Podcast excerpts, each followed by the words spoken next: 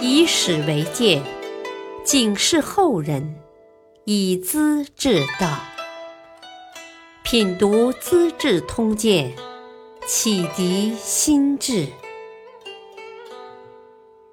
原著司马光，播讲汉乐。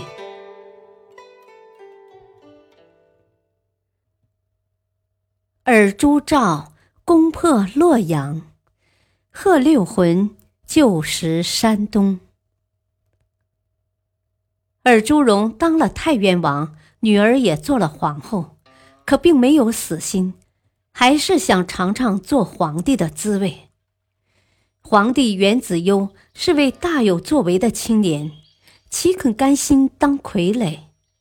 两强相遇，勇者胜，彼此决斗是免不了的。皇帝决定利用生太子的机会，请岳父大人进宫饮酒。而朱荣跨进殿门，便觉得气氛不对，其中莫非有诈？没来得及多想，几个武士从背后冲来了。他迅速跳起，向龙床上的女婿扑去，岂料皇帝已经把匕首竖在了膝上，而朱荣刚扑到。刀锋恰好捅入他的胸口，武士飞快地赶上，一阵乱刀，尔朱荣被剁成了肉泥。皇帝捡起尔朱荣的朝户，发现上面写的密密麻麻，要杀的人，要撤的人，要生的人，名单开列的清清楚楚，显然是来动手的。这时候，朝臣们纷纷涌入，皇帝大声宣布。此人如果逃过今天，再也没法制服了。一时间，洛阳城里锣鼓喧天，一片万岁的欢呼声。陶醉的狂热还没冷静下来，尔朱荣的侄儿尔朱兆联合尔朱家族的人，请长广王元业当新皇帝，拥兵南下，进攻洛阳城。元子攸太麻痹了，以为大河水深，一时不能渡过，岂料河水根本淹不到马腹。而朱兆趁黄沙漫天之际强渡成功，直接冲到皇宫，把元子攸抓住，锁在永宁寺的楼顶上。皇帝太可怜了，他没穿外衣，也没戴头巾，寒冬腊月，一个晚上冻得半死。第二天清早，尔朱兆不由分说，把他的亲近大臣全部诛死，连刚生下的皇太子也杀了。这皇太子还是自己的亲外甥呢。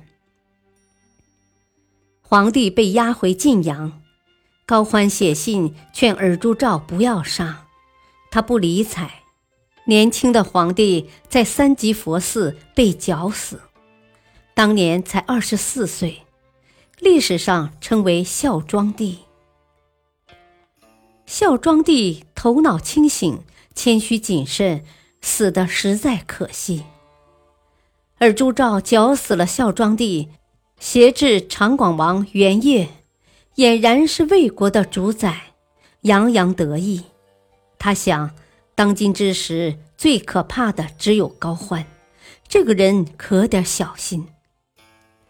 尔朱兆不是凭空想象的，叔父尔朱荣曾经向他敲过警钟：“你不是高欢的对手，冲锋陷阵你在行，说到带兵三千人足够，多了你会出乱子。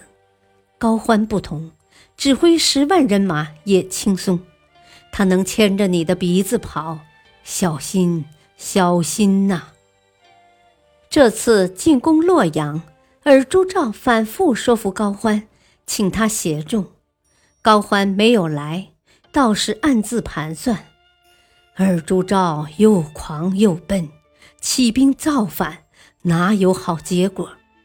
从此以后，应该跟尔朱家族的人分道扬镳了。他想到并州去养精蓄锐，等待时机。恰巧葛荣的残兵流窜到并州一带，大肆抢劫。尔朱兆向高欢问计，该怎么办好？高欢说：“派有威信的大将去并州坐镇，杀人是不行的，不能压，不能伏，出了问题，坐镇的将军要负责。”朱尔照又问。谁去合适呢？他很想派高欢去。贺拔允是尔朱兆的心腹，猜透了他的心思，说：“啊，这事只能交给贺六魂了。”贺六魂是高欢的鲜卑名字，贺六和高的声音相近，魂和欢同声。高欢听了，站起身来。照准贺拔允的大嘴巴，砰的一拳，骂道：“你是什么东西？当初天柱将军在世，每句话像圣旨，我们都要恭敬听。现在应该服从赵将军的命令，一切大事他做主，你敢随便开口？”贺拔允脑袋发昏，摸摸嘴唇，满口鲜血。牙齿打掉几颗，惊得说不出话来。他始终不明白高欢的怒气从哪儿来。这也难怪，高欢来这一手，是向尔朱兆表明绝对服从的忠心。痛在贺拔允的脸上，喜在尔朱兆的心上，得好处的当然是高欢。而朱兆连忙请高欢坐下。啊，贺拔允也是好心呐，我看就这么定了，并州的事交给你。高欢告辞出来，只怕尔朱兆酒醒后反悔，立刻向部属宣布：我受赵将军的委任，主管并州军事，各部赶快集中，分东待命。说罢，飞马加鞭。赶到汾东上任去了。不久，高欢向尔朱兆要求：“啊，并州灾荒太重了，百姓靠挖田鼠、捡野果度命，军队没法活，只有暂时到山东去，度过困难以后再回来。”尔朱兆也同意了。长史慕容绍宗见祖道。啊，高将军盖世英雄啊！一旦远离晋阳，好比蛟龙得水，是没法控制他的。而朱兆虽然一直担心，却相信高欢最近的诚恳表态。啊，我和高将军跪在佛祖面前起过重誓，今生今世永远是兄弟，顾虑什么呢？慕容少宗摇摇头：“啊，亲兄弟也会互相残杀，何况什么结拜？可是尔朱兆身边的人都受过高欢的彩礼，便说慕容少宗和高欢有嫌隙，两人正过不去呢。尔朱兆竟把慕容少宗关押起来了。”高欢带领军队向东前进，半路上碰到北乡长公主，她是尔朱荣的妻子。高欢顺手夺走她的骏马三百匹，这就引起了尔朱兆的疑心。高欢是人臣，怎么敢抢公主的马？他没把我放在眼中了。于是快马轻骑，一直追到漳水边。当时河水暴涨，桥也冲垮了。高欢隔着咆哮的急流向尔朱兆躬身下拜：“啊，我借公主的马，是要防备山东盗贼，将来一定偿还。将军亲自来索取，我应当过河来接受处分，只怕部下不答应啊。”而朱照一再表示没有伤害兄弟的意思，随即渡过河东，和高欢携手进帐。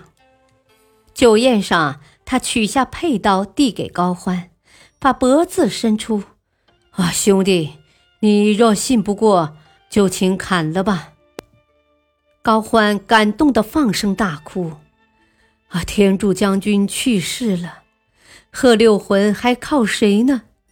愿大王千秋万岁！我要帮你出力，你却说出这种话来，我还不如死呢。”说罢，要拿刀自刎。尔朱兆一把抢过刀来，丢在地下，吩咐侍卫牵进一匹白马。他一刀砍向马头，鲜血直喷。兄弟俩再一次对天发誓，永远同心，绝不背叛。重新摆酒，开怀畅饮，直到大天亮。早晨，尔朱兆请高欢一起走。高欢准备上马，部将孙腾扯了扯他的衣角，把他制止了。尔朱兆没再邀请，很快渡过河西，上了岸，回头破口大骂：“高欢，你这阴险的家伙！幸而我看透了你，没被蒙哄住，不然……”昨晚你就把我杀了。原来尔朱兆在宴会上已经觉察到高欢的心思，才装出赤诚相待的样子。当时伸出脖子，恐怕是他一生最大的冒险呢。高欢呢，自己立足未稳，哪敢举起刀来？还得等些时候。不过，两位拜把兄弟从此就真正各行其道了。感谢收听，下期播讲高欢诈击六镇兵，元修勉强做皇帝。敬请收听，再会。